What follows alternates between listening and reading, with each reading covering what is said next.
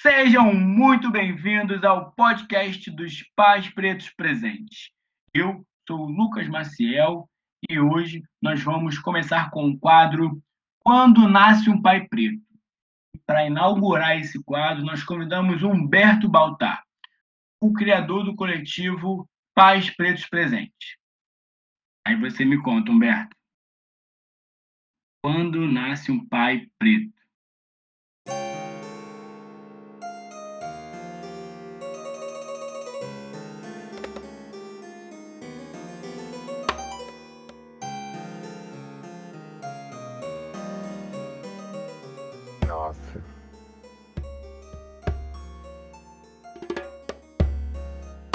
Difícil, né? o momento que a gente nasce. Parece que é quando o nosso filho nasce, mas é antes. Eu acho que nasce com a nossa infância mesmo. Porque tanta coisa que a gente tenta compensar, tenta rememorar, tenta ressignificar, que eu acho que mesmo antes da gente ter um filho, a gente já começa a se imaginar como pai para reparar muitas coisas né, que acontecem na nossa própria infância e consertar, fazer diferente do que a gente acha que os nossos pais fizeram, onde eles poderiam ter melhorado. Então, eu pelo menos bem antes, até mesmo de conhecer a Tainá, eu já sabia, né, de coisas que eu queria na minha na minha paternidade, assim, como que eu queria que fosse a relação com com o meu filho, né? Porque muita coisa que faltou na minha criação, eu me via capaz, né, de de fazer diferente com o meu filho. Então, eu acho que eu já me imaginava como pai bem antes do Apolo surgir, já desenhava coisas, já projetava coisas, tanto que eu tinha até um certo receio, um certo medo de não ser um pai assim carinhoso, né, afetuoso, porque eu tive um pai provedor que dava tudo, né, é, roupa, comida, brinquedos, tudo mais essa parte do afeto, da conversa, do toque. Isso não era presente até porque ele próprio não teve, né? O modelo de paternidade que ele teve também foi provedor, aquele pai que dava as coisas, entendia que isso era amor. Até é, tem, tem um livro chamado Cinco Linguagens do Amor, que uma das linguagens é presente, né? Você presenteando alguém, você de fato mostra o teu amor. Só que não é só isso, né? Tem outros modelos também de expressão de amor. O livro até fala em alguns, como atitude de serviço, por exemplo, servir alguém ou você dizer coisas, né? Palavras para aquela pessoa. Então, para mim faltou muito disso que ia além do, do material. Então, como eu não tinha essa referência, eu realmente não sabia se eu ia conseguir ser é, um pai carinhoso, afetuoso com meu filho. Então, por isso que eu digo que essa paternidade ela nasce bem antes do nosso filho nascer, porque a gente já começa a se, a se preocupar né, em, em não reproduzir é, as coisas não tão boas que a gente teve como referência e em fazer melhor ainda né, as coisas positivas que a gente teve. Por exemplo, meu pai me estimulou muito a estudar. Então, talvez até pelo estímulo dele, eu passei nas quatro universidades públicas aqui do Rio que eu tentei.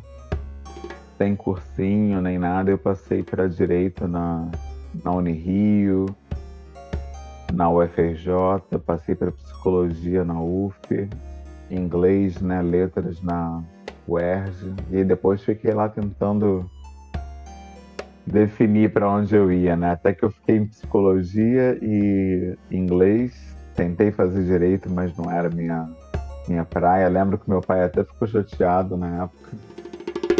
Mas eu pude escolher para qual faculdade ir. Então, tudo isso já é fruto desse, dessa valorização da educação que ele deu. Então, isso é uma coisa que eu quero muito repetir, né? Esse, esse padrão que eu, que eu tive nessa área.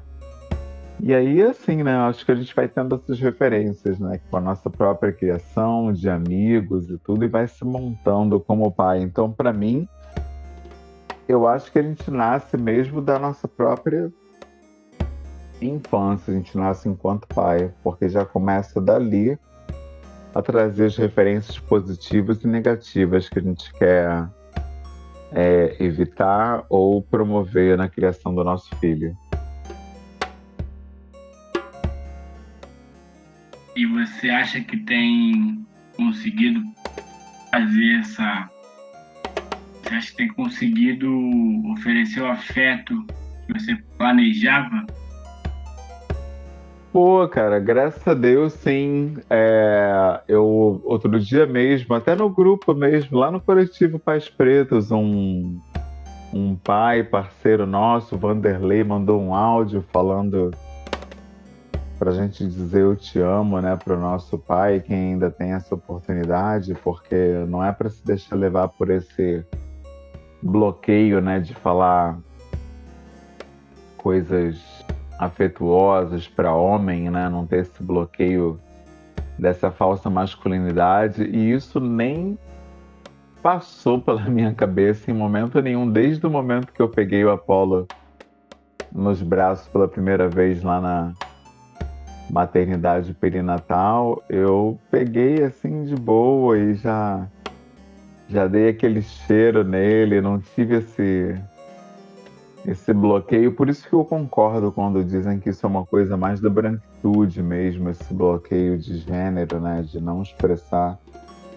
afeto a pessoas do mesmo do mesmo sexo, né? Acho que até o presidente disse isso, que nunca disse eu te amo para os filhos, né? Porque eles são homens, então é, eu tinha esse medo por, porque tive um pai que não me deu essas coisas. Então eu achava que talvez por não ter tido essa referência, eu não fosse conseguir é, expressar esse afeto para o meu filho. E dizem que a gente só dá aquilo que a gente teve, né? Mas é, realmente isso não, não aconteceu. Né? Foi bem automático e é bem automático é, o afeto que eu dou ao meu filho, um abraço, um cheiro nele, um aperto.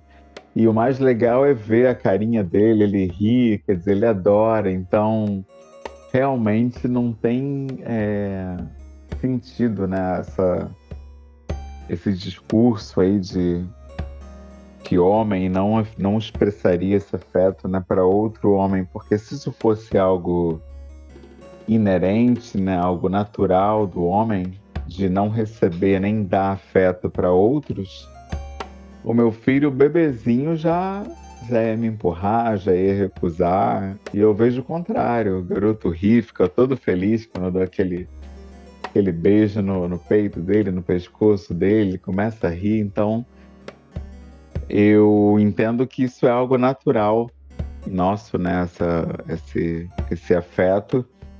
E é uma alegria muito grande poder expressar isso sem reserva, sem bloqueio, sem qualquer trava relativa à minha própria infância, né? Então é, é, é positivo saber que eu não fiquei com nenhum tipo de gatilho, né? O, bloqueio nessa área em função da criação que eu tive.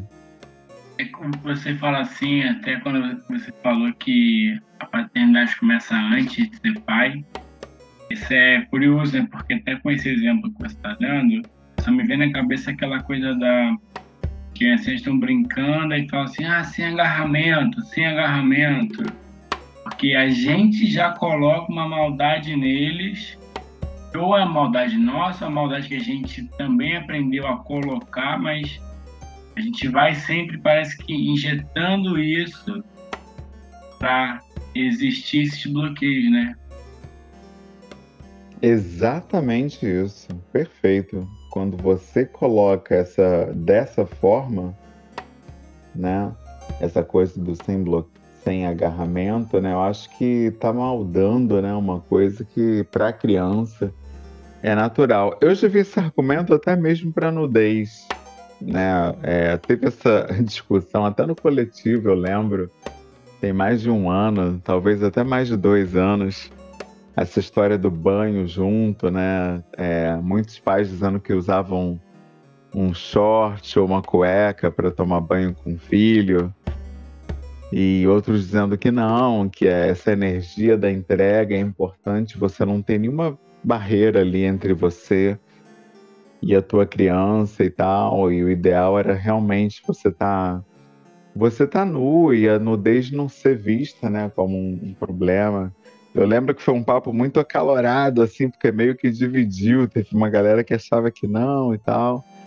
É, eu tenho, né, essa, essa, essa posição de usar é, um short, mas é porque eu realmente me sinto mais mais confortável, até porque o Apollo ele, ele se mexe muito assim nos meus nos meus braços, aí eu gosto de deixar ele em pé no box, né? Então, para ele ficar em pé, eu acho melhor se eu estiver com, com um short, mas eu super entendo assim a galera que não vê problema, a galera que acha que de de pequeno já tem que haver essa liberalidade. Eu gostei muito dos relatos que eu ouvi de pais que andam em casa assim, nus, né? A mãe, a criança, porque não tem essa coisa de morar junto com o vizinho, então dá para ter esse espaço. Eu até estou vivendo isso aqui agora pela primeira vez aqui em casa. é, aqui em casa tinha uma tinha um um muro aqui que o vizinho conseguia ver nosso quintal e tal, e agora não tem mais. Que a gente teve uma obra aqui, aí a nossa casa agora é sem total privacidade. Então, ontem pela primeira vez, assim, eu fui na piscina sem roupa e, e eu vi como é incrível, cara, a sensação de liberdade que dá, né, de você de você poder transitar na tua casa sem roupa. Então eu imagino que você criar a criança já de pequena com essa liberalidade deve ser muito positivo. Só que a fala, né, contra que fez sentido para mim, até eu entendo, é com relação aos diversos abusadores que tem por aí, né? Na, você não sabe se vai ter na creche, na escolinha, no futebol, não sei o quê.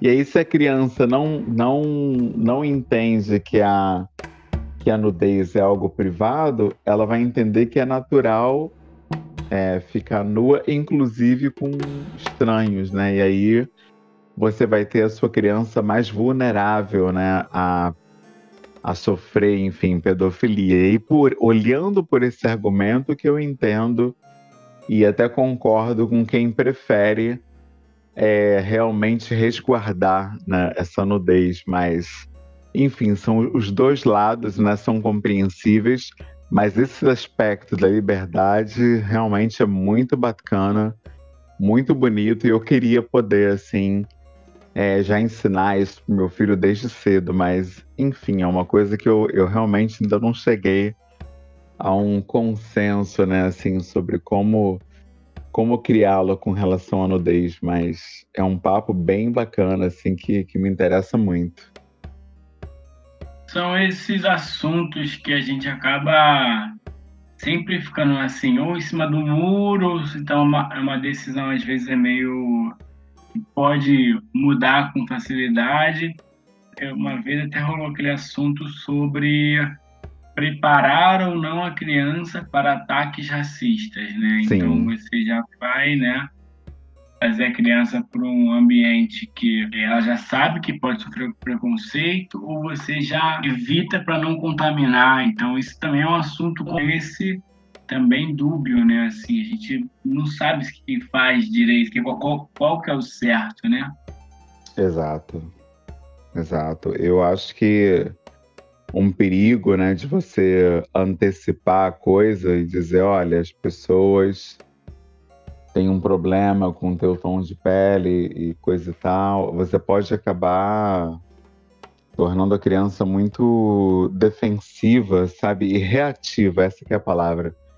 Porque quando você é reativo, e eu posso falar sobre isso perfeitamente, porque eu fui uma pessoa reativa durante muitos anos da minha vida, quando você é reativo, tudo que você faz, você faz ou na expectativa do que os outros vão vão pensar, né? Enfim, ou é, já com um medo, né, anterior, né? Você não tem nem expectativa mais, você já, já travou e já está com medo e aí prefere mudar o teu comportamento antes mesmo dele começar, porque você acha que ele não vai ser bem é, recebido. Então é perigoso essa coisa de você trazer esses alertas antes. Eu entendo de onde vem essa preocupação, porque, como disseram muito bem, até no coletivo, né, você dizendo antes, a criança não vai ter aquele choque, por exemplo, se for chamada de preta, de macaco ou coisa do tipo, porque você já preveniu e já explicou que tem pessoas que têm um problema com o tom da pele dela, né? Então, olhando por esse lado, realmente é positivo, porque você tira aquele, aquele choque inicial da criança, mas, por outro lado, deixar a criança também muito alarmada e agindo sempre baseada no que o outro pode pensar é complicado. Por isso que eu admiro muito essa ideia da educação afrocentrada, porque ela vai muito além da ideia da educação antirracista, porque a educação antirracista é você impedir o racismo de acontecer ou saber como responder ao ataque racista. Ou seja, o racismo é o que está no centro, é o que está determinando o que você está se preparando para fazer, o que você está se orientando ou educando o teu filho, ou seja, são os racistas que estão ditando a tua pauta educativa dentro de casa. Agora, na afrocentricidade, é você que traz referenciais positivos para a tua criança, diversas etnias africanas, diversos povos, diversas culturas, filosofias, conhecimento. E aí a criança já cresce sabendo que veio de um lugar onde tem reis, rainhas, um lugar onde se criou medicina, arquitetura, engenharia.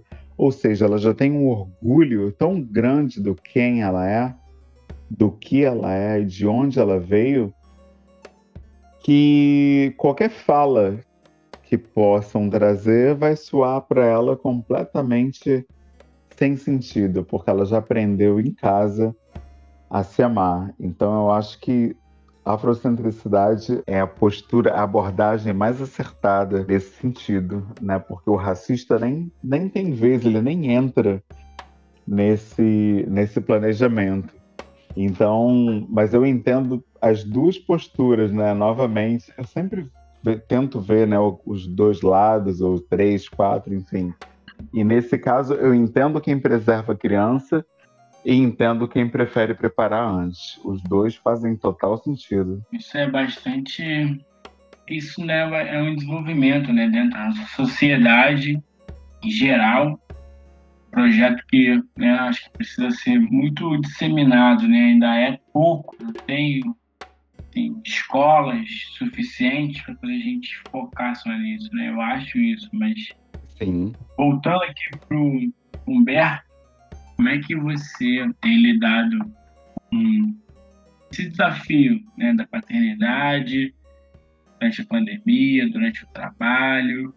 Como é que você se conectou com o Apolo e como é que você imagina que vai ser daqui a um tempo, quando essa pandemia acabar, você tiver que sair de casa mais um pouco por causa do, do trabalho? Pô, nem fala, isso aí é um, é um medo meu, né? Desse. Agora então que a vacina já tá aí.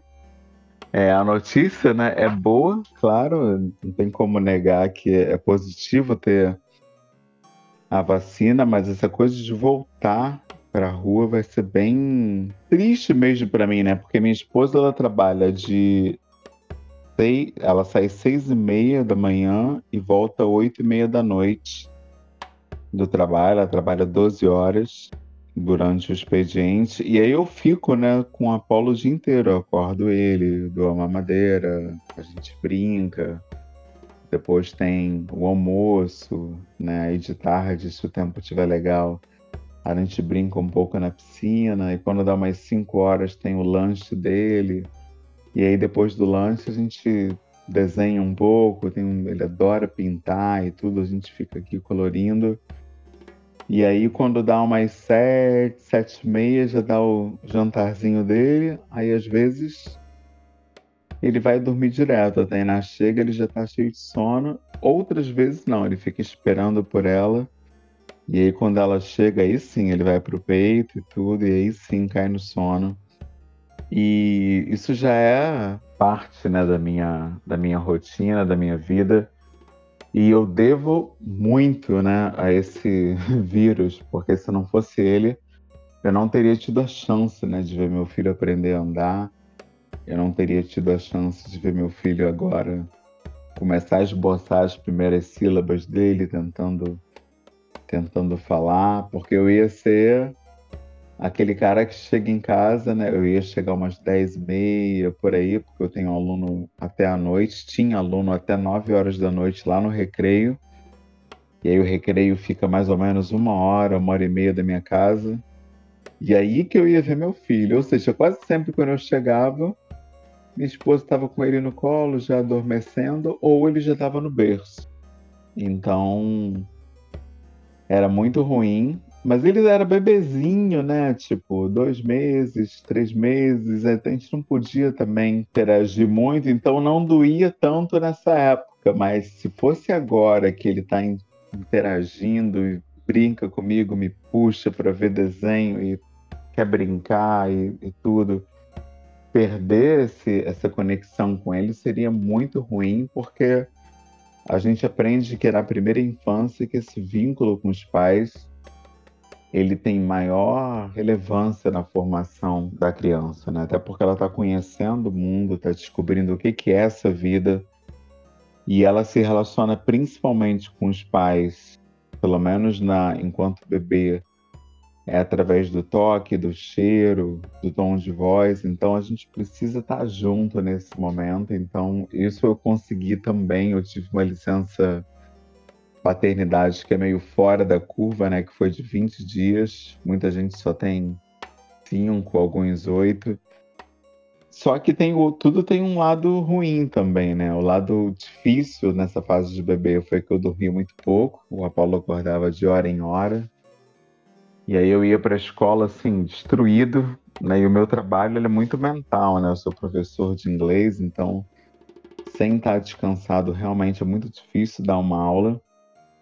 Então, eu lembro que esses dois meses iniciais foram bem difíceis, mas agora, né, o lado difícil de agora, com certeza é essa coisa do home office, sem dúvida nenhuma, assim, eu já já tive clientes que desistiram, né, de de ter aulas particulares comigo, porque eu precisava às vezes cancelar, porque a aula era de manhã, por exemplo, 8 horas. O Apolo sempre acorda 9, 10.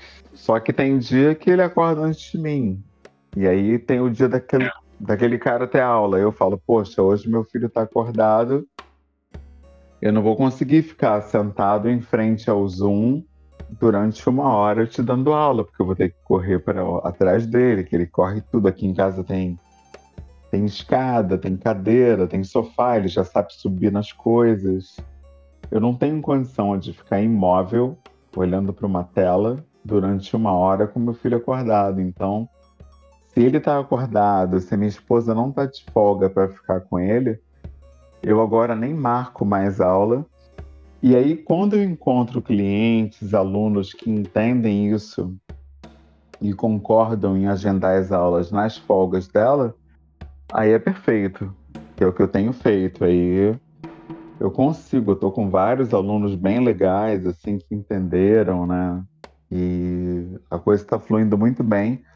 Mas ainda assim, é, tem fases que são difíceis, porque às vezes ele não dorme fácil, né? E aí a minha esposa chega cansada do trabalho e ele tá ainda cheio de gás, ela não pode pegar ele para eu ir dar a aula que eu marquei.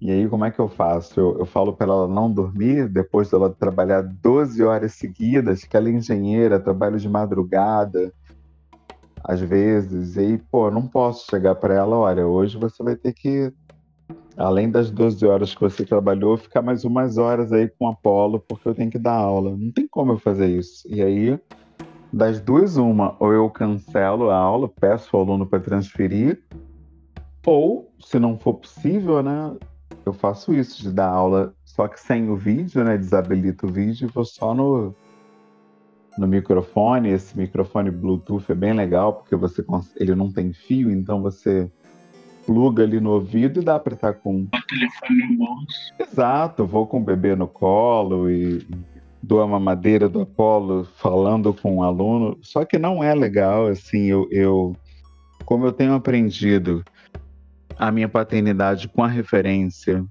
ancestral africana, eu tenho aprendido muita coisa que eu não tinha noção, por exemplo, que esse amamentar para o bebê, ele já é relação, ele já é amor, já é troca, não é uma coisa que ele não entende, ah, tá me dando a mamadeira para eu tomar o leite e depois a gente vai brincar. Não existe é, separação pro bebê, agora eu tô mamando, agora eu tô brincando.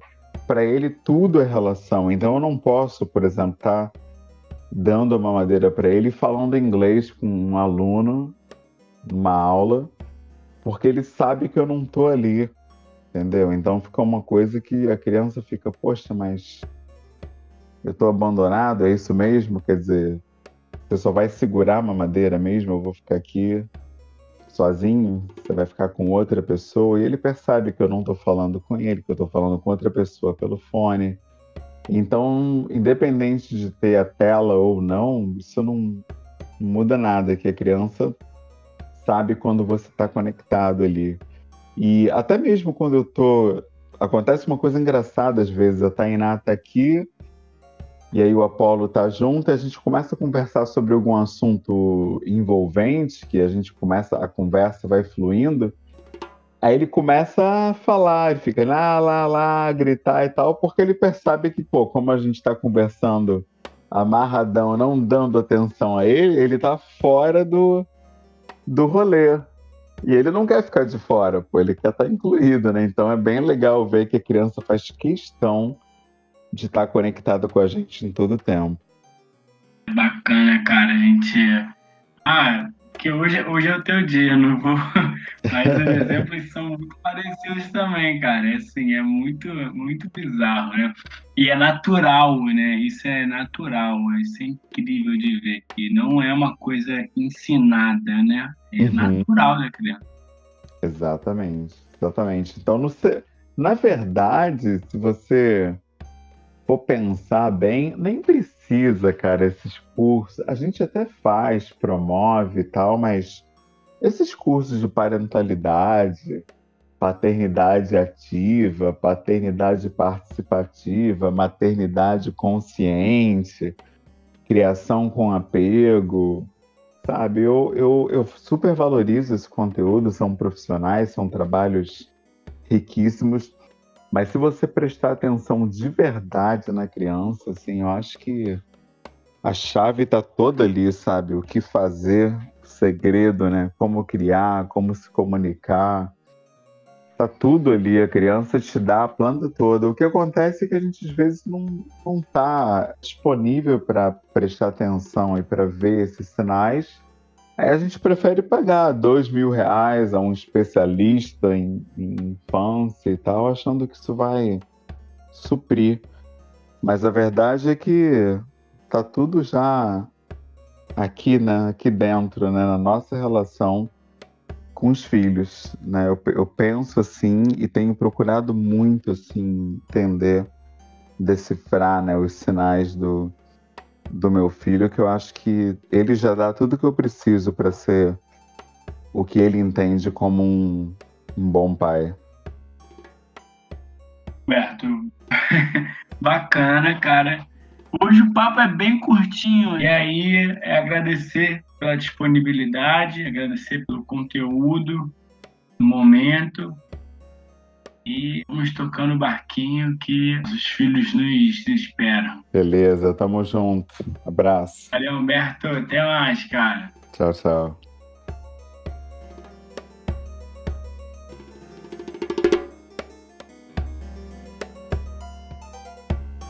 Chegamos ao final desse quadro incrível.